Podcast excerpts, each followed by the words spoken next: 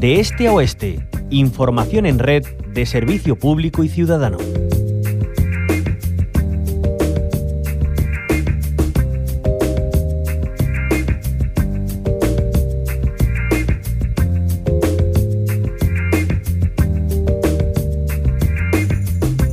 Este 2022 se cumplen cuatro décadas del primer diagnóstico por VIH en España.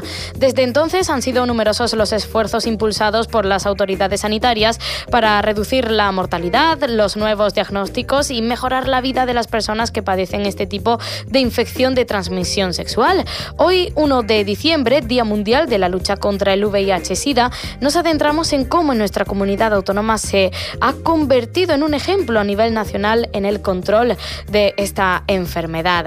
Saludamos a Javier de la Torre, él es el coordinador del Plan Andaluz frente al VIH-Sida y otras ITS, infecciones de transmisión sexual, denominado este Plan PASIDA. Javier de la Torre, gracias por acompañarnos. Bienvenido a la Onda Local de Andalucía. Buenos días y bienvenido. Antes de adentrarnos en las herramientas de las que disponemos aquí en Andalucía, sirven de faro los objetivos de ONUSIDA, que es el programa conjunto de las Naciones Unidas sobre VIH y SIDA, de 90, 90, 90. Para que la audiencia lo comprenda, ¿qué metas marcan? Hacia 2014, ONUSIDA se dio cuenta de que con lo que veníamos haciendo mm, estábamos más o menos estabilizados y la pandemia de VIH que es una pandemia olvidada, pero no desaparecida, pues se mantenía en las mismas cifras. Eh, entonces diseñó una estrategia que lo que quiere y lo que hay propuesto que hagan todos los países es que el 90% de los pacientes estuvieran diagnosticados, que de ese 90 el 90% estuvieran vinculados con el sistema sanitario y tratados con medicación y que de ese 90 tratados el 90% de ellos estuvieran con carga viral indetectable porque mm. una persona que tiene la carga viral indetectable no transmite. Y estos eran los objetivos para 2020. Esto lo, hicimos, lo hizo ONUCIDA en 2014. Ahora, en el 2020, que algunos países lo han conseguido, otros no, se ha propuesto lo mismo, pero 95, 95, 95, 95% diagnosticados, 95 tratados, 95 con carga indetectable y además un cuarto 90. Y es todo esto con calidad de vida y sin estigma. Bueno, y para alcanzar estas metas, eh, las del 95, 95, 95 marcadas en 2020, eh, tenemos aquí en, Andalucía... para, 2030. Ah, efectivamente, vale. Eh, tenemos de fondo el 2030. bueno, para alcanzar esas metas, tenemos aquí en Andalucía Cascada VIH como herramienta, ¿no? Hace muy poco presentaron los datos. ¿Son satisfactorios? ¿Vamos por el buen camino? Pues la verdad es que en 2021 hemos conseguido hacer y calcular la cascada de Andalucía.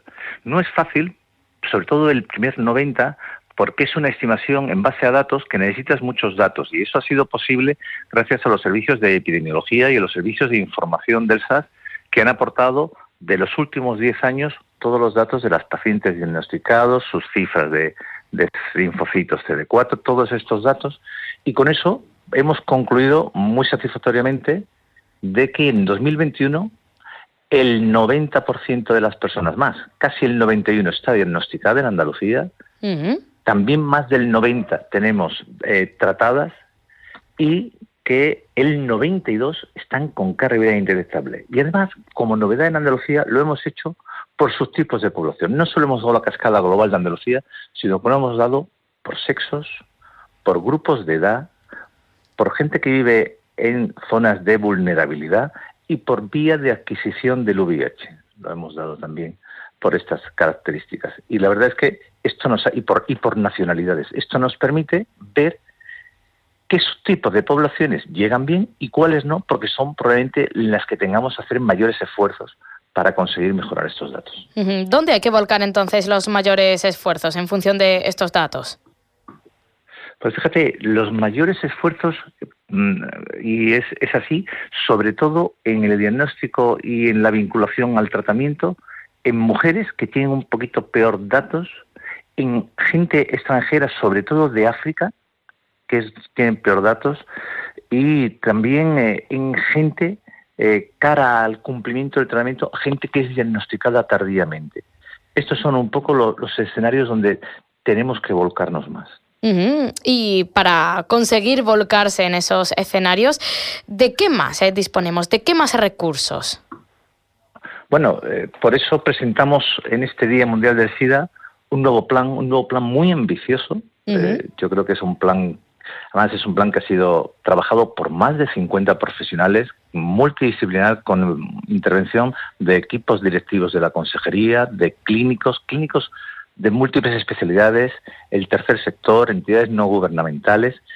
Toda esta gente ha trabajado y al final, como lo que queremos es conseguir esos 3,95 y lo que no haya eh, ni estigma ni discriminación, se han de alguna manera abordado en seis líneas.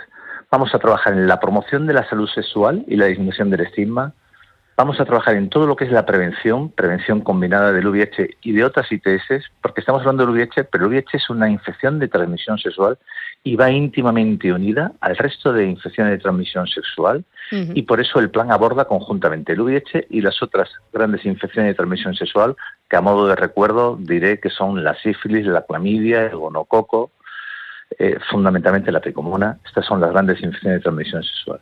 Hay una tercera línea que es el diagnóstico precoz. Estas personas que tienen el VIH y también las ITS, cuanto antes las diagnostiquemos mejor, tenemos un mal dato, no solo en Andalucía, en España, en Europa, el 50% de los nuevos diagnósticos, y eso también ha pasado este año, son diagnósticos tardíos, es gente que ya la diagnosticamos cuando lleva mucho tiempo, años a lo mejor con la infección, y eso hace que respondan peor a los tratamientos, que tengan riesgo de desarrollar un estadio final, un estadio SIDA, y además esas personas, si no están diagnosticadas, siguen transmitiendo el VIH. Es clave las estrategias de diagnóstico precoz. Una cuarta línea que va a ser la vigilancia epidemiológica. Necesitamos conocer todos estos datos. Por eso Andalucía ha conseguido hacer la cascada, porque tiene unos robustos sistemas epidemiológicos, pero tenemos que mejorarlos. El resto de España, por ejemplo, nadie, ninguna comunidad ha comunicado su cascada de datos. Y luego tenemos que hacer un nuevo modelo organizativo del VIH y de las ITS. las personas con VIH no se envejecen, para que os hagáis una idea, la mediana de edad de las personas con VIH está en 53 años en Andalucía. Y estas personas, además de su VIH, pues van teniendo otras enfermedades, van teniendo hipertensión, diabetes, tumores, la próstata, eh, problemas de otro tipo. Y todo esto hace que tengamos que ver cómo lo manejamos y cómo lo tratamos adecuadamente. Aparte hay dos líneas que es formación y lo que son estrategias colaborativas con otras entidades. Y la verdad es que eh, es un documento que presentaremos en las líneas preliminares y que estamos muy ilusionados de que pueda suponer un empujón en el manejo del VIH y de las infecciones de transmisión sexual en Andalucía. Hablaba usted eh, de la importancia de ese diagnóstico precoz eh, del VIH. también está ahí de fondo, ¿no? La estrategia Focus que persigue esto. A ver, eh, desde el plan estamos poniendo en marcha múltiples estrategias, dices tú. Vamos a hacer diagnóstico precoz. Esto lo podemos hacer, por un lado.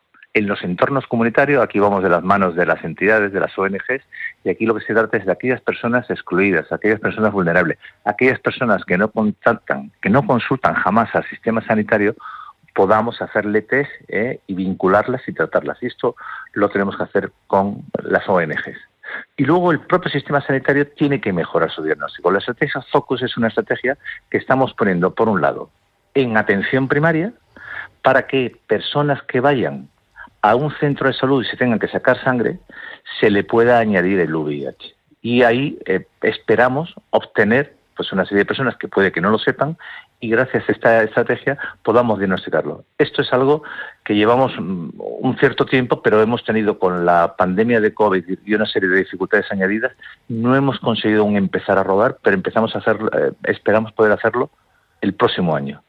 Y luego otro entorno donde hay que trabajar, que ya estamos haciendo, donde ya hay resultados finales, es en urgencias.